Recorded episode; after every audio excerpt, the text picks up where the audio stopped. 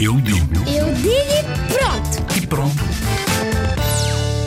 Eu um dia fiz uma viagem de Massamá até Lisboa. Pelo caminho eu não, não gosto porque depois ficamos muito cansados, mas depois eu vou-me entreter com algumas coisas que eu tenho no carro, que eu trouxe para o carro. É muito longa a viagem, mas sinto-me bem porque fico a brincar com as minhas coisas que, que trouxe para o carro. Eu uma vez fui do Algueirão até ao Porto porque meu pai estava lá a trabalhar e quando eu cheguei lá eu gostei muito do hotel porque eu quando, quando queria ia para a cama dos meus pais porque parecia uma cama de princesa e porque os pequenos almoços eu podia sempre comer pão com açúcar. E os pequenos almoços é que eram bons.